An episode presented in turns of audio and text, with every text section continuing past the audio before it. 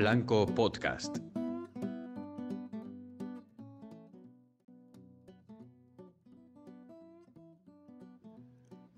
La libertad ha sido desde el comienzo el tema que define la época que podemos llamar moderna.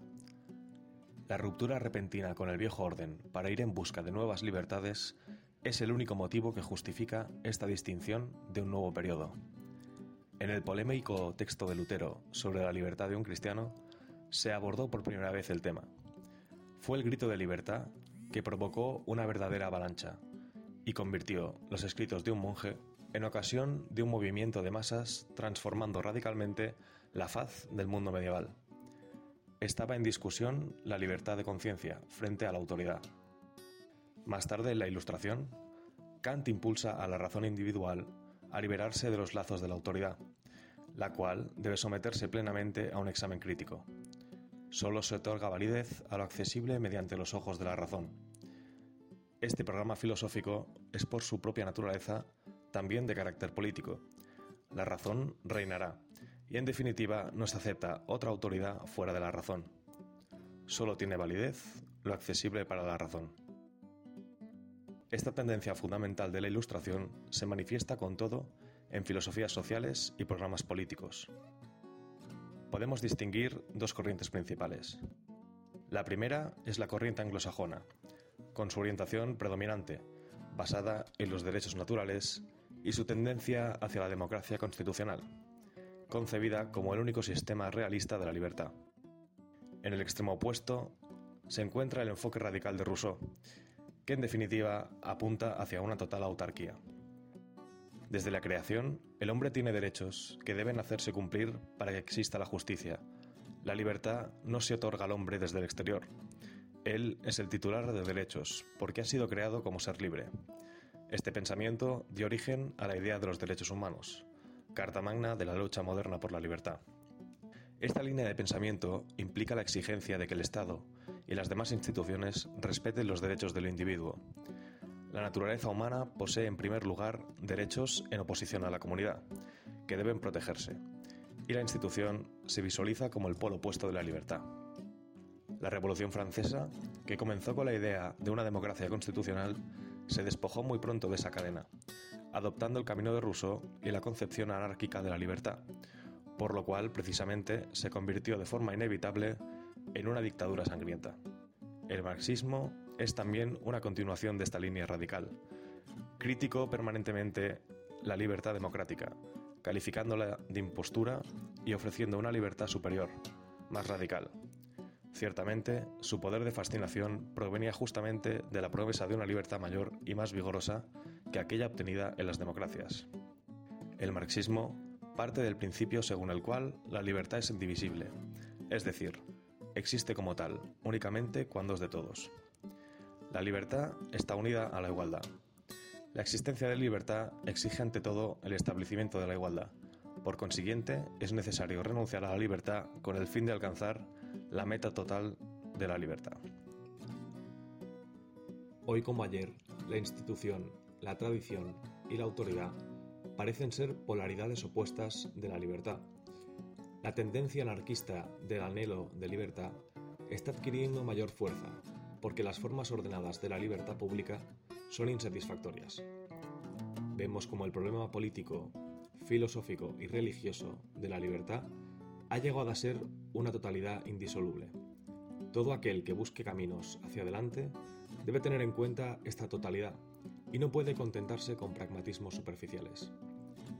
Sartre considera al hombre condenado a la libertad. En contraste con el animal, el hombre no tiene naturaleza, pero es pura libertad. Su vida debe tomar alguna dirección, pero en definitiva a nada llega. Lo inquietante de este enfoque es el hecho de conducir a una separación de la libertad y la verdad, hasta llegar a la conclusión más radical. No existe en absoluto la verdad. El aislamiento de un concepto radical de la libertad muestra con toda la claridad que al liberarnos de la verdad no obtenemos la libertad pura, sino su abolición. La libertad anárquica, considerada radicalmente, convierte al hombre en una criatura extraviada, un ser sin sentido. Empezamos.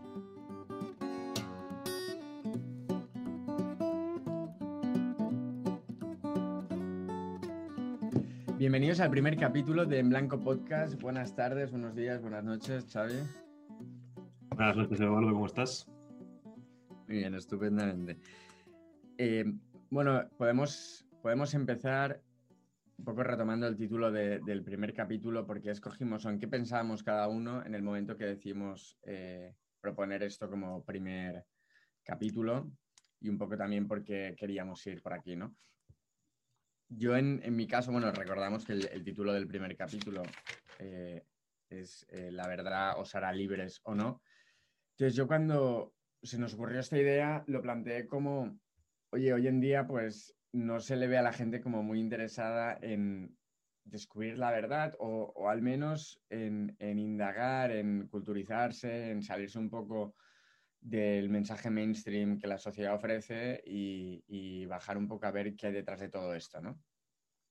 Entonces, no, o sea, a mí se me ocurrió, pero no desde una perspectiva crítica, sino decir, oye, pues es que quizás no hace falta o si hace falta, o un poco entender por qué y si eso tiene repercusiones o si no tiene repercusiones, ¿no? Es verdad que nosotros quizás por la educación que hemos recibido, pues siempre la formación pues ha sido un pilar bastante importante en nuestras vidas, entonces, al final nos hemos pasado toda la vida pues recibiendo formación por un lado por el otro y nos acaba gustando pues leer o intentar ir a indagar o saber o, o lo que sea.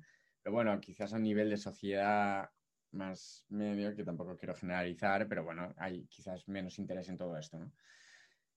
Y, y, nada, yo en este sentido pues lo he planteado desde, desde la perspectiva más de la verdad, descubrir de la verdad, qué es la verdad, porque no, bueno, no sé, porque la gente quizás no se mueve. Y nada, Xavi, ¿tú cómo, cómo has planteado todo esto? Pues yo la verdad es que lo planteé más desde el punto de vista de la libertad.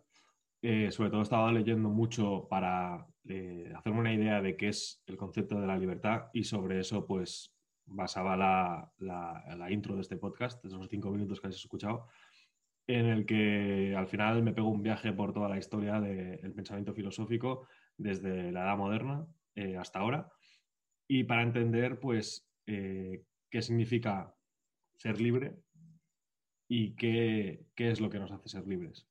La verdad es que decidimos también empezar enfocando sobre estos temas porque al final eh, el objetivo de esto es, más allá de todo esto, es, bueno, es plantear, generar un debate también a nosotros pues nos ha obligado a documentarnos y leer más, pero como promover el hecho de pensar, ¿vale? No tanto de llegar a puntos en común, que, oye, si pasa estupendo, o de convencer o de transmitir unas ideas concretas, que probablemente al final nosotros transmitiremos, pues, pues al final nuestra forma de ver la vida, ¿no? Pero, pero sobre todo yo creo que el pilar aquí era el, el, oye, vamos a ver, o sea, vamos a promover que la gente piense, no vamos a intentar pues eh, lanzar quizás o comentar cosas que para gente pues esto sea disruptivo y que les obligue a indagar y analizar no tanto convencer, sino conseguir promover o, echar una mano pues para que los demás también, pues bueno, se, le pongan, se pongan a darle un poco al coco, ¿no? Entonces, claro, yo creo que mejor tema que empezar, pues hablando de la libertad, de la verdad y de por qué puede ser importante ir a descubrir esa verdad y qué relación tiene con la libertad, ¿no? Que yo creo que es un poco lo que vamos a intentar hablar hoy. Entonces, yo creo que sería, sería muy chulo, pues empezar, bueno, tú hablas del proceso de la libertad o de cómo se entiende esa libertad. Y yo creo que la pregunta que te lanzaría ahora sería, vale, ¿y ahora eh, cómo está esta libertad?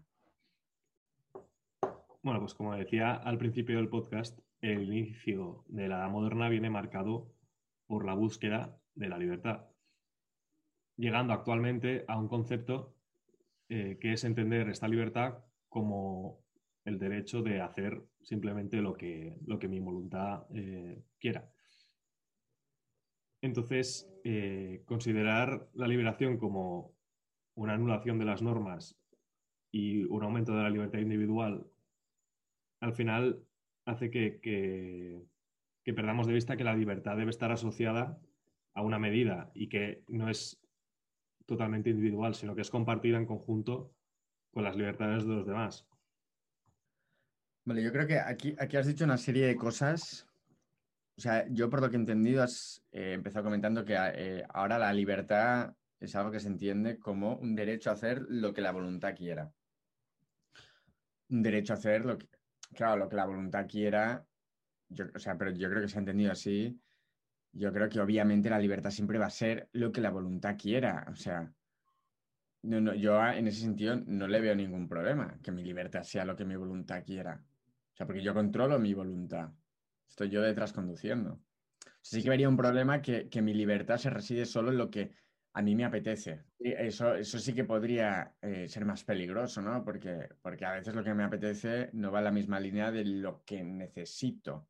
Pero no lo que necesito porque otros me dicen que yo necesito, sino lo que yo mismo, o sea, yo a mí mismo acuerdo que necesito. Es decir, eh, tengo que mañana un examen, he pagado X dinero para ir a ese examen, pero me apetece ahora pues irme a la playa y no estudio, ¿no? Entonces, a mí me apetece una cosa, pero en verdad yo había decidido otra pero claro, como mi libertad solo se rige por lo que me apetece, pues ya la hemos liado, ¿no? En ese sentido yo diría, oye, pues, pues está mal, pero que mi voluntad o, o sea, que mi libertad resida en, en hacer lo que mi voluntad quiera, o sea, yo en ese sentido no lo veo mal. Pero yo creo que el problema es cuando la libertad significa que nuestra propia voluntad es la única norma. Pero es que al final, tu voluntad, ¿qué es tu voluntad? Tu voluntad es tú mismo, o sea, e, es tu decisión, o sea, al final tu libertad siempre va a estar en ti. O sea, obviamente, yo, entiendo lo que quieres decir, ¿eh? Que, yo imagino que te refieres más a que la, que, que pese a que mi voluntad puede hacer lo que quiera con mi libertad, porque, porque está relacionado, o sea, ¿qué es mi voluntad? Mi voluntad son mis actos y mis decisiones. O sea, lo que soy yo, porque yo soy ah, como no sé, no sé cómo decirlo, como un ente físico, pero también las decisiones que tomo y los actos que hago. O sea, eso forma parte de mí. Mm. Entonces, obviamente, em, mi, libertad siempre va a estar ligada con mi voluntad, porque mi voluntad viene de lo que yo soy. Pero sí que entiendo que dices, oye, claro, pero es que eh, no solo has de, tú para tomar tus decisiones, o sea, tu libertad no solo te ha de basar en tu persona, en tu realidad, sino has de entender la complejidad de la realidad de los demás y, y en ese sentido acotarán tu libertad. O sea, que no solo te mires a ti eh, para hacer uso de tu libertad, sino que levantes la cabeza y mires a los demás para hacer uso de la libertad. Pero es que en ese sentido te diría, es que hoy en día esto también se hace. Tal y como está compuesto hoy en día, pues la, libertad, o sea, se respeta bastante. Obviamente siempre habrá matices, pero, pero yo creo que se respeta. O sea, yo no veo ningún... Entonces, no veo un poco el problema en la libertad, en el enfoque de libertad actual, ¿no? O sea, yo al final cuando digo que la voluntad eh, es, o sea, se convierte en la única norma de nuestra acción, estoy refiriendo al hecho de que las decisiones que yo tomo o las acciones que yo emprendo no dependen de nada y de nadie, porque, o sea, es, por ejemplo, el decir, pues yo puedo hacer lo que quiero, que nadie me puede decir lo que puedo hacer porque soy libre de hacerlo. ¿Qué opinas de la frase? Que me hace mucha gracia, perdón, ¿eh? Está relacionado, totalmente relacionado. Que nunca nadie te diga lo que no puedes hacer con tu vida esta frase de en busca de la felicidad súper emotiva y que se dice mucho. Que nunca nadie te diga lo que puedes y no puedes hacer en la vida. Es que es complicado porque, porque al final, o sea, yo no, creo que, yo no creo que sea realista decir esta frase, porque hay cosas que no puedes hacer. O sea, me hace gracia porque la, la frase es como muy utópica, pero claro, ¿tú qué vas a hacer? Vas, entre comillas, estar en contra de la libertad. Es que es absurdo porque dices, yo no me creo esta frase. Entonces el otro te puede decir, coño, pues tú estás en contra de la libertad. Es que, es, que está muy bien, es que está muy bien pensado esto. Entonces, yo no te voy a decir nunca yo estoy en contra de esta frase. Yo voy a decir, ostras, es verdad que no dejes que nunca nadie te diga lo que no puedes hacer. Es que hay cosas que no puedes hacer. Es que es así. No, hay cosas que no puedes hacer. Eh, no puedes estar en dos sitios a la vez, por ejemplo. Yo te lo voy a decir. Bueno, no te lo digo, que si no te enfadas. Entonces, claro, a veces como alzar la voz o decir estas cosas parece que tú estés en contra de la libertad, porque no estás permitiendo al otro que, bueno, no, yo no es que no le permitas, que la realidad, las verdades, eh, te paran, o sea, que al final tú puedes decir hacer lo que quieras y puedes, o sea, puedes soñar con lo que quieras, pero es que al final te topas con la realidad y la realidad es la que es y tú eso no la puedes modificar. Como que la gente cree que no tiene que existir esta medida, que no tiene que haber un orden en mi libertad, sino que simplemente puedo hacer lo que quiera. Yo, yo creo que aquí el punto, el punto gordo está que hay, hay unas reglas, o sea, para tu libertad colectiva, es decir, esos actos que, afectan a los demás, todo esto está como muy, muy bien gestionado, ¿vale? Eso está muy bien. Bueno, la, legislación va de esto, las reglas sociales, eh, las formas de comportamiento, y en ese sentido no hay mucho problema. Pero lo que yo puedo hacer conmigo mismo, ya es, es un mundo que ahí, obviamente, no se puede legislar, porque es que tampoco podrías legislar. O sea, a mí me parecería mal, la verdad, sinceramente, ¿no? Pero sí que es verdad que hay una libertad de decir, bueno, haz lo que quieras tú con tu vida y ya está, y, y que no dejes que nadie te diga lo que no puedes hacer tú con tus cosas, ¿no? Entender libertad sin reglas es muy complejo. Mm. O sea, libertad total, un libertinaje total, un hacer lo que quieras. Porque hay, hay una diferencia, o sea, yo creo que hay una diferencia fundamental en, en quizás la forma que nosotros podemos entender la libertad con la forma que la sociedad se expone o, o que es comúnmente conocida, ¿no? Tú le vas, yo creo que si hicieses una encuesta en la calle y preguntas, oye, ¿qué es ser libre? No, pues una persona, ser libre es tú hacer lo que tú quieras, eh, tú poder escoger, o sea, eh, que existe una realidad donde tú tienes una conciencia y tienes una capacidad de escoger. Pero yo creo que la diferencia fundamental es que nosotros, yo creo que entendemos esa libertad como decir, yo obviamente para ser libre necesito, no necesito, o sea, puedo escoger, pero es que aún, o sea, necesito esa capacidad de, de poder escoger, ¿no? Pero es que para mí poder escoger no, no es único para ser libre. Necesito poder escoger, necesito conocer, saber las opciones que hay, qué es lo bueno y qué es lo malo, o sea, ver la verdad y además ir a lo bueno, porque si voy a lo malo, me estaré esclavizando de alguna forma. Entrar en una adicción muy fuerte, tú puedes utilizar tu libertad, pero si entras en una adicción muy fuerte, al final tú has entregado tu libertad. O sea, tú, la primera decisión era libre, en el sentido que quizás no, no sería libre del todo porque tú no tenías conocimiento de que eso, o no creías en ese momento, quizás podrías saber que podrías acabar siendo adicto, pero tú no creías que tú ibas a acabar siendo adicto, entonces no sabías que realmente ibas a acabar entregando tu libertad. O sea, tu primera decisión, pues, oye, te ha encadenado ahora, pues, a tu adicción de lo que sea, ¿no? Vale. Entonces, al final esa es una decisión que te, que te ha llevado a la esclavitud, ¿no? Entonces, joder, pues necesito capacidad de escoger, capacidad de o sea, conocer la verdad y después, además, adherirme a lo que en principio yo vea que es bueno para mí. O sea, aquí estás introduciendo el hecho de que la libertad sin el conocimiento de la verdad te hace menos libre. Si a mí me ofrecen dos tipos de libertades, una libertad que es tan solo escoger, por ejemplo, haciendo un ejemplo muy claro, eh, típicos juegos estos de concurso de tele, ¿no? De que, oye, hay dos puertas y en una hay un premio y en la otra, pues, pues no hay un premio, ¿vale? En una tengo un coche y en la otra tengo una, un- pues, no sé, otra cosa. Bueno, nada, ¿vale? Entonces a mí me dicen, tienes dos opciones, de- entre comillas, tienes dos tipos de libertades que puedes escoger. La primera sea, escoge entre una de las dos puertas, porque yo quiero escoger, yo quiero escoger. Yo lo que, a mí lo que me importa es escoger. Y ya está, y te dicen, escoge entre una de las puertas, tú no sabes qué hay detrás. La segunda opción es, escoge entre una de esas dos puertas y en una pues está el coche y en la otra no hay nada y además tú sabes que el coche tiene más valor que la nada, porque tú tienes el conocimiento de que el coche es mejor porque tiene más valor que, que la nada porque no te aporta nada. Entiéndeme, ¿no? O, o- o hagamos, o, o lo, lo pongo más complicado, pero en una hay una piedra preciosa y en la otra hay una piedra normal, ¿no? Entonces, en el primer caso, eh, el primer concursante solamente puede escoger entre puertas, tiene esa capacidad de escoger, y el segundo puede escoger en las puertas, entre las dos puertas, sabe que en una hay, o sea, ve las piedras que hay en cada, detrás de cada puerta, y además tiene el conocimiento de que una es una piedra preciosa y vale, y la otra no es una piedra sin más. Entonces ya no es solo la capacidad de escoger, sino es la capacidad de escoger, la capacidad de conocer la verdad y además es la capacidad, bueno, la capacidad, y es saber que una piedra es buena y la otra es una mierda. No sé, entonces, claro, dices, oye, ¿tú qué libertad prefieres de las dos? Yo, creo que el, problema, o sea, el, problema que ha habido con esta segunda libertad es que al final la primera libertad, si te fijas, es una libertad de elección, donde simplemente se te dice, tú puedes escoger. En cambio, la segunda libertad es una libertad donde se empieza a decir, oye, esto es bueno y esto es malo, o, o, ¿sabes? Es como que ya, ya, entre comillas, ya está más regulada, ¿vale?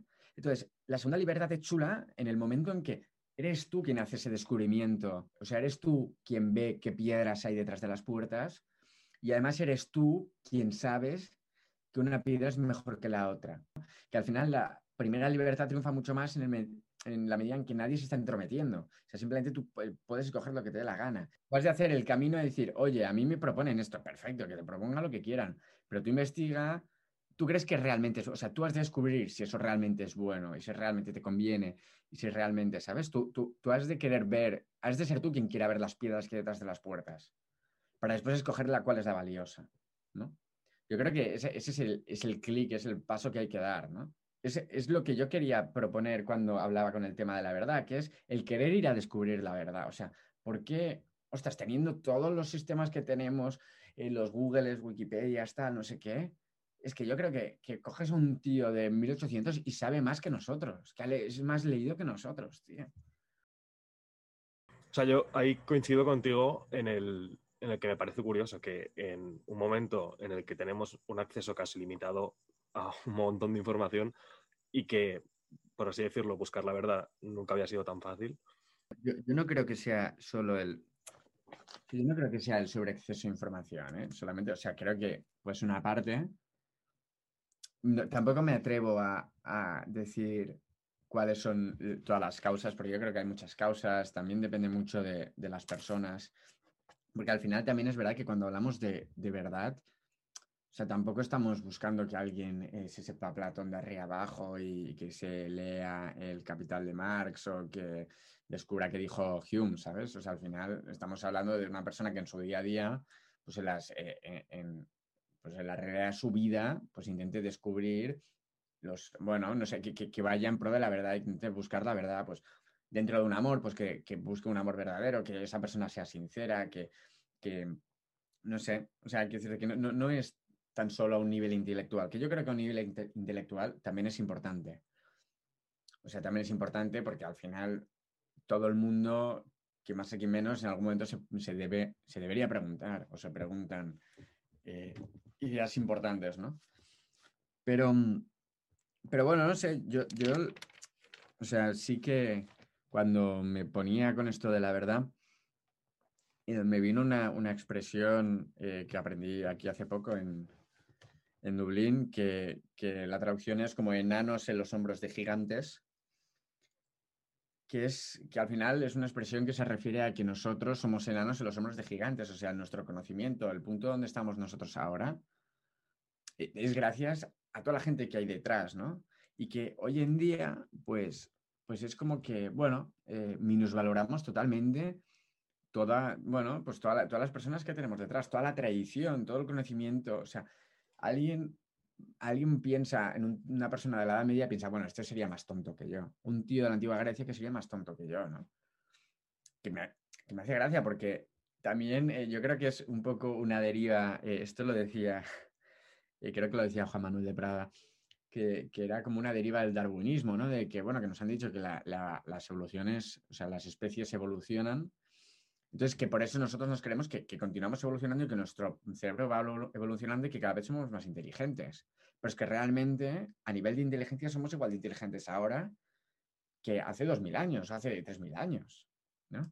Que Aristóteles no era más tonto que nosotros.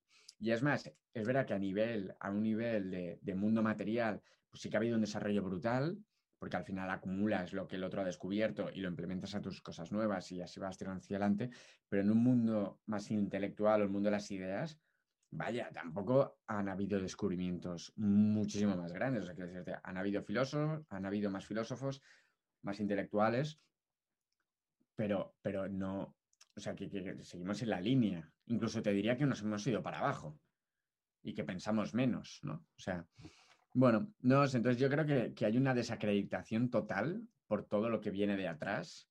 Es como que vamos a reinventar la rueda, ¿no? Vamos a inventar. Los de atrás no tenían ni idea. Nosotros te voy a decir, yo realmente te voy a decir qué es la verdad. Te voy a descubrir el mundo, ¿sabes?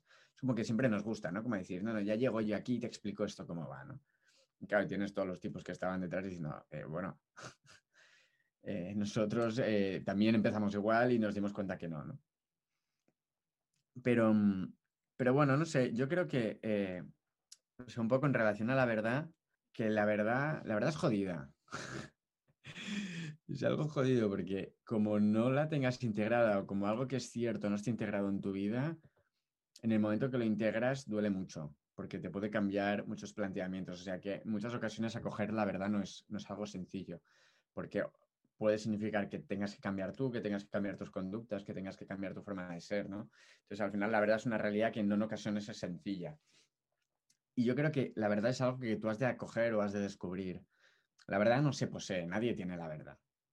O sea, de decir, yo tengo la verdad, o sea, la puedes conocer, la puedes ver, pero al final la verdad es inmutable independientemente de que yo esté o no esté. O sea, yo soy un mero espectador que la observo y la veo, pero pero yo no la voy a cambiar. Eh, pero si mueves un vaso o una mesa estás cambiando la verdad, ¿no? Antes estaba en una esquina y ahora está en otra. Vale, de acuerdo. Pero, pero que el color azul, eh, mi percepción sea la que, la sea, sea daltónico o no sea daltónico, siempre va a ser azul. es verdad, le hemos llamado azul y tal, y no sé qué, y le podríamos haber llamado eh, piedra, perfecto, pero cómo es ese color va a ser siempre así, independientemente de lo que yo diga, lo que yo haga o no. Entonces, al final es como, bueno, es una verdad que está ya y tú la observas y la puedes conocer, ¿no? Entonces, es, chulo, ¿no? Es dejarse, pues, eh, iluminar por la verdad.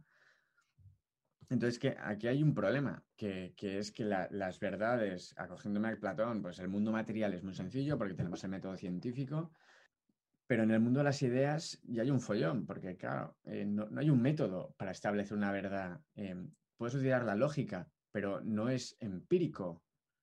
Puede ser razonable, pero es que pero no es empírico, no lo puedes demostrar. Entonces aquí puedes jugar con la percepción, puedes jugar con lo que quieras.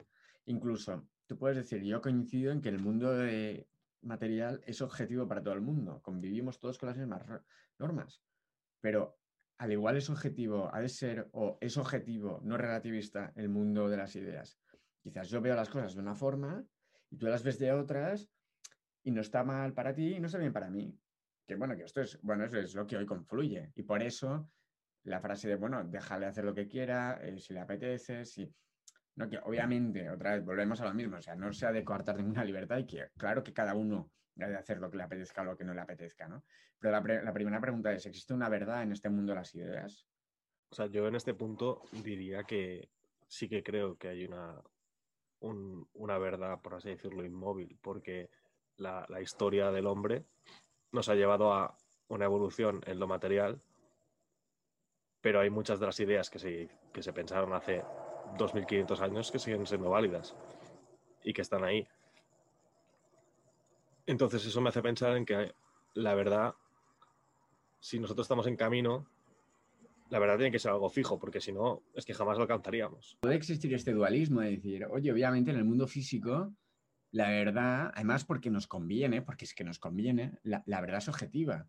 Un metro es un metro siempre, eh, no sé, eh, la madera es madera siempre, o sea, porque necesitamos entendernos. Pero en ese mundo de las ideas, en ese mundo interior, en ese mundo de mi percepción, o sea, de lo que no es material, ¿por qué ha de existir una, o sea, debe existir una realidad objetiva? No, que al final esto es lo que propuso Kant, ¿no? La emancipación de la conciencia, o sea, o sea, a nosotros siempre nos han puesto un techo, siempre nos han dicho que las cosas tenían que estar estipuladas. ¿Y por qué, ¿Y por qué nosotros mismos no podemos decidir qué, qué es cada cosa? Bueno, recogiendo cable también con lo que tú decías de, la libertad, ¿no? Y por qué creo que puede ser, puede ser interesante que, las, bueno, que nosotros, que la gente, que los jóvenes, que, bueno, que todo el mundo en general, pues intente eh, dar un paso hacia esa búsqueda de la libertad, de la libertad de la verdad. O sea, que que ellos den un paso significa que decidan ellos acercarse a esa verdad, no que se dejen llover por esas verdades. Que quiero decir, no que otros les expliquen. O sea, obviamente, que, si yo, por ejemplo, eh, intento buscar verdades o ir a descubrir esa verdad y me pongo a leer y tal, al final es verdad que otros me están explicando, pero que sale de mi voluntad ir a descubrir, o sea, yo estoy yendo a buscar algo, entonces me voy a cuestionar lo que yo creo y lo que yo pienso voy a cuestionar al que me está diciendo, ¿no? Y voy a intentar buscar quién es el mejor postor y quién me convence más, ¿no?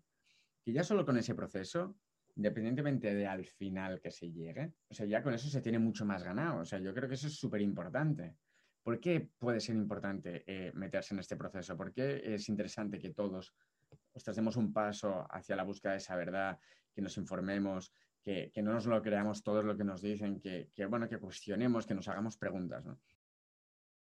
Lewis decía que lo que más le preocupaba de la, de la búsqueda de la verdad y de, de todo este proceso era que, que, esto tiene consecuencias. Es decir, que tú estar en la verdad o no estar en la verdad tiene consecuencias. Al final, no, no convivir con, con la verdad tiene consecuencias positivas o negativas, pero no conocer la verdad tiene consecuencias. Entonces, claro, yo cuando leí eso dije, bueno, es que para qué voy a... O sea, es que tiene sentido. Y al final, con el ejemplo de la piedra, yo creo que tiene sentido. O sea, eh, tú pudiendo coger una piedra preciosa, has cogido una piedra que es una piedra de mierda y además es que no sabes ni que es una piedra de mierda. Y tú te vas a ir feliz a casa con tu piedra y vas a tengo una piedra, pero que en verdad es una... Bueno, no sé, no sé, yo creo que, que, tiene consecuencias.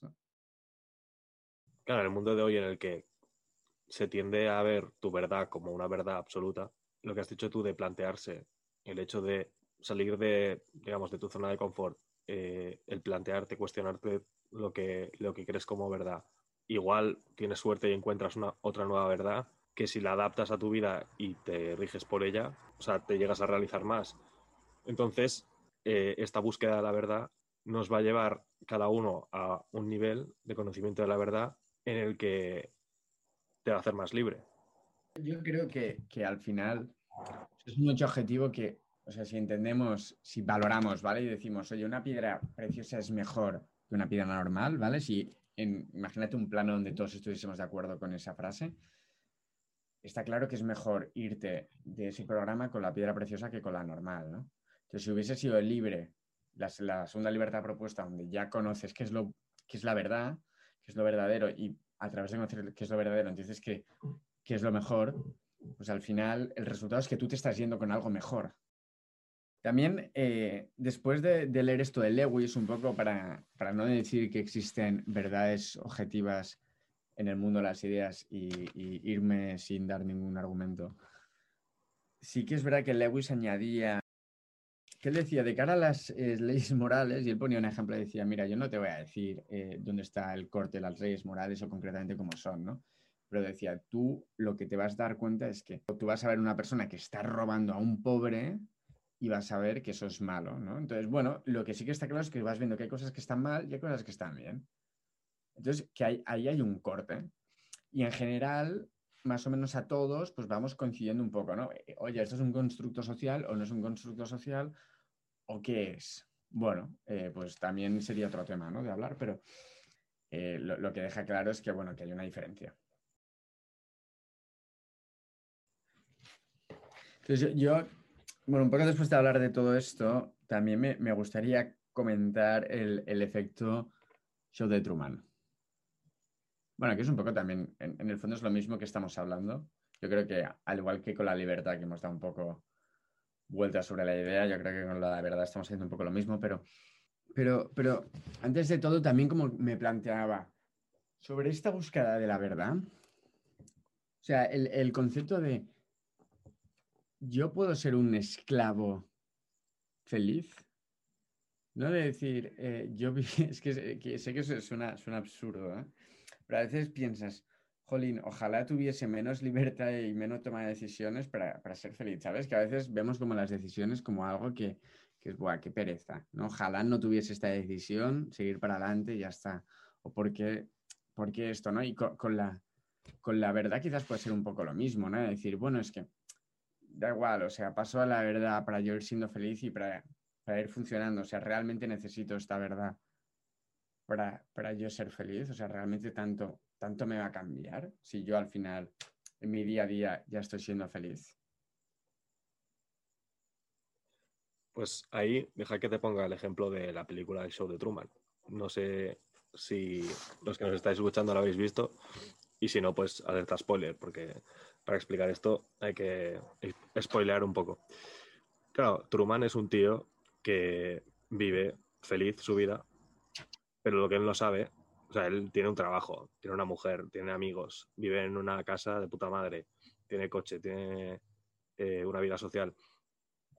Pero lo que él no sabe es que vive en un plato de televisión y está encerrado en una burbuja donde todo es artificial. O sea, todos los que le rodean son actores. Y él, desde que nació, está metido en el programa de televisión. Entonces, él, en un punto de la película, se da cuenta de que toda su vida es una farsa, de que lo que está viviendo no es verdad. Entonces es cuando em, emprende este camino para salir de la burbuja. ¿Y siempre mejor conocer la verdad o, a veces es mejor ignorar la verdad para ser feliz? O, está, o sea, entiendo que... Bueno, no sé. Yo me metí en, esta web que se llama eh, Quora, que sale recomendada eh, en el libro de Jordan Peterson en el, en el decálogo para ser feliz o las 10 reglas para ser feliz que yo no me he leído y que me hacía gracia citar a Jordan Peterson porque se parece que si empiezas un podcast y no, no citas a Jordan Peterson, tu podcast eh, no, es nada. Entonces, bueno, el, el, topic de, o sea, el tema de, de, lo que iba era, es mejor saber la verdad que no saberla, ¿no? Entonces el tipo ponía un ejemplo y dice, bueno, si la verdad es útil, es importante saber esa verdad. Si no, realmente no hace falta, ¿no? Entonces dice, por ejemplo, yo mientras escribía esto, pues me tira un pedo, ¿no? Es una verdad, pero que es que en el fondo no hace falta, ¿no? Recogiendo un poco el cable y lo primero que he dicho antes al principio, ¿no? Oye, pero es que no saber la verdad, o sea, la verdad tiene, no saber la verdad tiene consecuencias, es decir, bueno, como al final todo tiene consecuencias, eh, las consecuencias pueden ser o buenas o malas, o bueno, también depende de cómo plantees, ¿no? La vida, pero bueno. Bueno, pero entonces él después de hablar de, conocer, o sea, bueno, que es importante conocer las verdades que son útiles, que las inútiles, las que son irrelevantes, pues no hace falta, ¿no? Eh, las reaccionadas yo creo con preguntas gordas. Pero dice algo muy interesante que dice, hombre, es mejor conocer la verdad que no conocerla. Dice, es que el, tema no está aquí, o sea, obviamente es mejor conocerla, pero es que además lo mejor de todo es que nosotros siempre vamos a ser libres en cómo eh, enfrentarnos a esa verdad, ¿no? Entonces, esto es totalmente contrapuesto a lo que he dicho hace bastante rato, que era que la libertad, que a veces la verdad se anteponía a nuestra libertad, ¿no? Entonces, esa frase que he dicho, de tú puedes hacer todo lo que tú quieras, o sea, que nunca nadie te diga lo que no puedes hacer, tal, no sé qué, ¿no? Entonces, después de allá he dicho, la libertad, te o sea, te para, o sea, perdón, la verdad, perdón, está parando tu libertad, o sea, nos está limitándola, ¿no? Porque, bueno, al final eh, no, no, somos infinitos, no somos, no somos dioses, no podemos hacer todo lo que queramos, ¿no? Es como, bueno, al final, aquello que pasa, tú interiormente tienes tu forma de acoger esa realidad y esa verdad, ¿no? Que eso es lo mágico, o sea, es decir, es que es, lo increíble de cómo, funcionamos, es que nosotros incluso ante una verdad podemos, eh, podemos enfrentarnos de formas muy diferentes. Por ejemplo, voy a poner una, verdad en, o sea, una realidad como en el mundo material y otra en el mundo de las ideas. En el mundo material sería un hecho que es que tu pareja te pone los cuernos, entonces tú, y, tú ante esa verdad, bueno, pues tienes la libertad de enfrentarte a esa situación pues de diversas formas. Eh, pues lo puedes dejar o puedes luchar o eh, os dais un tiempo o lo que sea. Entonces, bueno, tú conoces esa verdad, pero es que esa, esa, verdad no te limita porque tú después de conocer esa verdad te da la oportunidad pues, de enfrentar. Pero es que incluso cuando tú tienes un, conoces una verdad que en principio sí que te limitaría, oye, tienes una, verdad, una enfermedad terminal, tú aún, aún así interiormente tienes la oportunidad de con qué actitud te enfrentas, o sea, continúas teniendo esa, libertad interior que yo creo que es incluso muchísimo más grande que la libertad exterior, porque es la que nunca se te va a poder quitar. La libertad interior siempre va a residir en ti. Nunca, ahí nunca nadie te la va a poder quitar, ¿no? Que claro, eso es mucho más chulo porque eso abre mucho, o sea, se destapa mucho más el tarro de, que es que el mundo interior, no quiere decir que es, bueno, tiene pinta que es bastante más importante que el exterior, ¿no? Cuando te das cuenta de que la única libertad que no te van a poder quitar es la interior que la exterior. O sea, es un tesoro mucho más mayor. Y es que tú ante esa enfermedad tienes la opción de enfrentarte en acogerla o en negarla o eh, lo que sea, ¿no? Y tú, tú, tienes esa libertad interior para, bueno, tener una actitud de, cara a esa realidad, ¿no? Y a mí esto, pues, me, parece, me parece increíble. Pero bueno, no sé, yo creo que ya para, para empezar a resumir un poco, ya haciendo como una vista de, no sé, poniendo un bar a todo lo que llevamos de podcast hoy y repasando un poco, ¿no? Que sí que es importante eh, para ejercer bien esa libertad e ir en búsqueda de esa verdad, para ir en busca de esa verdad, pues pensar, preguntarse, documentarse, leer, imaginar, perder, perder, el tiempo tú solo, sin nada. Bueno, ya cada uno, pues como pueda y en su día a día, pues que, lo haga, ¿no? Bueno, pues yo creo que lo podemos ya dejar por aquí. Creo que hemos dado muchas vueltas en círculo, que quizás no, no sé si hemos sacado muchas cosas nuevas, pero bueno, yo creo que ha sido entretenido entender todo este proceso, eh, descubrir, yo creo que el hecho también de leer acerca de todo esto y de ver diferentes opiniones ha sido bastante nutritivo. Em, yo creo que al final aquí teníamos la idea muy clara de que no veníamos a sentar cátedra, sino que veníamos a charlar, a compartir un poco pues lo que hemos estado leyendo estas semanas pues nada, esperamos que, os hayamos hecho pensar. Eh, bueno, que hayan disfrutado igual que hemos disfrutado nosotros, eh, metiéndonos aquí la chapa. Ha sido la verdad algo bastante entretenido, sorprendentemente entretenido. Pero, pero bueno, no sé, la verdad es que estoy, yo estoy muy contento y, espero que los que nos hayan escuchado pues también les haya gustado. Y nada, eh, yo hasta aquí me despido y hasta dentro de dos semanas, ¿no? Sí, o sea, ya al final creo que partíamos de una hoja en blanco y que pues con las semanas vamos a ir mejorando un poco, sobre todo gracias a los comentarios que nos hagáis llegar. Así que nada, ahora nos toca preparar el siguiente episodio y nos vemos en dos semanas.